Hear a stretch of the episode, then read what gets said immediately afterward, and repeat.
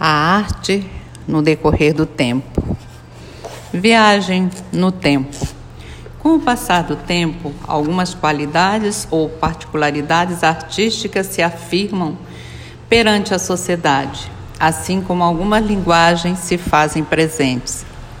Reconhece-se isso quando se pensa no mundo sem a fotografia ou mesmo sem as influências da tecnologia digital em que, em uma linguagem especial, como da música, da pintura, se faziam mais presente com manifestações artísticas. Artistas eram chamados para retratar reis ou encantar eventos palacianos. Posteriormente, a música tomou corpo e passou a ter mais a função de preenchimento de festas, assim como a pintura ganhou um grande concorrente em termos de naturalidade de tempo, ganhou a fotografia. Quando se fala de um espaço de tempo muito extenso, é habitual rotulá-lo de período.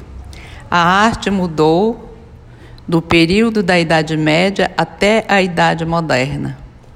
O homem passou a ser visto como fonte de todas as respostas, substituindo as realidades pautadas no crédulo divino, tão apregoado antes do século XIV.